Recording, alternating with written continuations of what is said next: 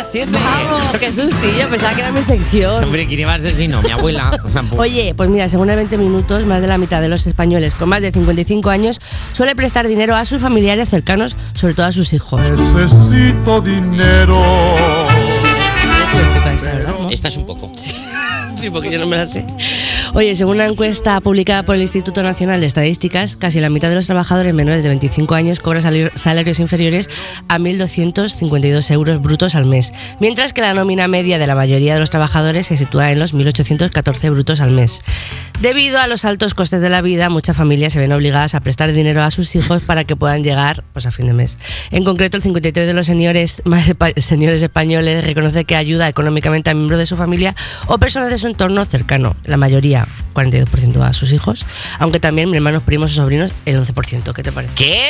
Que con, que con 1.252,7 euros al mes la gente menor de 25 no llega a fin de mes. No me lo puedo creer. No me lo creo. ¿Qué manía tienen con comer? De No me verdad. lo creo. Los- Tienen una manía con comer, dormir en sitios, El beber otro- cerveza. ¿Sabes? El otro día eh, encontré un diario mío Sí. y ponía, hoy empiezo a trabajar, cobro 600 euros. Y digo, pero ¿qué hacía yo con ese dinero? Claro. Digo, pero ¿qué, qué- qué qué- hacía? Yo me compraba un, un pintalabios y ya iba tirando para adelante. Digo, pero ¿Qué harías ahora con 600 euros? pues, con nada. 1200 a lo mejor, yo es que siempre he sido muy, muy ahorradora y sabía cómo hacerlo, pero me parece una locura esto. Nada, te da, te, da, te da por una garrafa de aceite. bueno, y pues no, con un poquito de, de aceite del pelo, así que lo escurres así para adelante, ya te digo. Pero que está la gente de. Pero si es que no tenemos ni para comprarnos la mansión de Casper, ¿cómo vamos Hombre. a llegar a fin de mes? Es que está muy cara, ¿eh? Que yo la estoy viendo en reventa todo Está el cara, tiempo. está carísimo.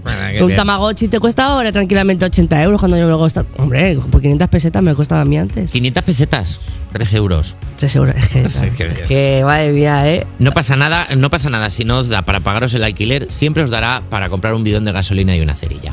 Ningún Tiro, problema. ya está. Y, es, y también quiero decir una cosa. Eh, mm, es muy difícil, madres y padres que nos oyen, es muy difícil criar a un hijo y, y tener que ver cómo después de pagarle las zapatillas, el colegio, los estudios, las clases de karate, ten- ver que le tienes que pagar, mm, que le tienes que dejar dinero cuando ya tiene una edad. Lo Claro. cual me sirve para lo siguiente. Mamá, sé que me estás escuchando. Te debo 3.000 euros. Nah. No es broma. No es broma. Ma- Le debo 3.000 euros a mi madre de 2020, que le pedí 3.000 euros. Y, y noto las indirectas. Noto cuando me dices, qué bien te va. hombre, Estás presentando un morning y lo dice como y no lo dice como orgullosa, lo dice como eh, como con la navaja. Estás presentando un morning y dice cosas como Nacho, ¿te acuerdas del lavabo que rompiste cuando eras pequeño? Pues que lo sigo usando, me gustaría cambiarlo. Eh, mamá, esta Navidad turrón de chocolate. Ole. Esta Navidad la, la familia de los García oye, ya, eh, ya se ser- los dineros. Ya hay que ser Raticate. Ya. Ya. estás trabajando absolutamente en todos los lados de España para no darle esa Diré en mi defensa que no me ha dejado devolvérselo. Que hacen esto de madres de no, hijo, hijo, ya está. Pero es verdad que yo se la he tomado. No, y he no- dicho, bueno, pues nada. ya, pues no, hay que devolvérselo. Tu Hombre, madre se pero- presenta así, en plan de, este niño es un rata, pero total. Claro, eso es, devolver el dinero a vuestros padres. Sí. Eh, es que vivimos en Madrid, que es muy caro vivir aquí, igual que vivir en Barcelona. Porque, por cierto, Madrid y Barcelona están entre las 50 ciudades con mejor calidad de vida del mundo. Buscando calidad de vida. Introducir meme de Shrek con la cara de...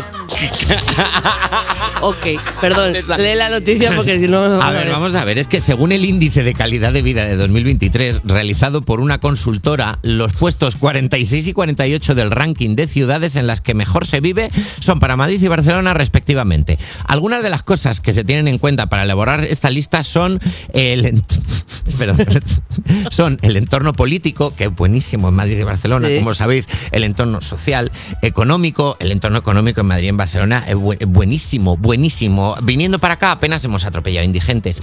Y el entorno sociocultural, los servicios públicos, la sanidad, la educación, la vivienda y el entorno natural. Eh, Viena en Austria, Zurich en Suiza y Auckland en Nueva Zelanda son las ciudades que ocupan el top 3 de la lista. Pero... Pero usted que está imaginando, pero... Esta noticia aquí. A ver, yo creo que puede ser que sí, que nosotros es verdad que como vivimos ya en esta en esta debacle, pues a lo mejor no nos damos cuenta.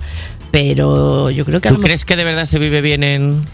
en, en ciudad, ciudad, Madrid, yo creo que, o sea, en Barcelona, yo creo que no. Es- espera un momento. ¡Tira, imbécil! ¡Tira! que estoy- No, es que estamos haciendo este programa desde un atasco. Lo siento mucho. Es horrible, es verdad. Pero bueno, Eh, por ejemplo, pueden ir a ver a Nacho eh, en los teatros. Eso te- hay mucha cultura Claro. así de chula, ¿no? Pero no hay cultura en Valladolid, por ejemplo. Eso también es verdad. Valladolid es también. Sí. Fuenlabrada. No En Fuenlabrada, tiene cultura. Fuenlabrada. Mogollón. Está a tope, además. Soria, mi hermano vive en Soria, no tiene cultura Soria. Y, y tiene torreznos, claro. Que- No es calidad de vida el torre. O sea, ¿qué es el entorno sociocultural? o sea, ¿qué importa el entorno sociocultural cuando tienes torreznos? Pues Es ya que- está, pues hasta aquí la actualidad. Pues muy bien, perfecto. Claro,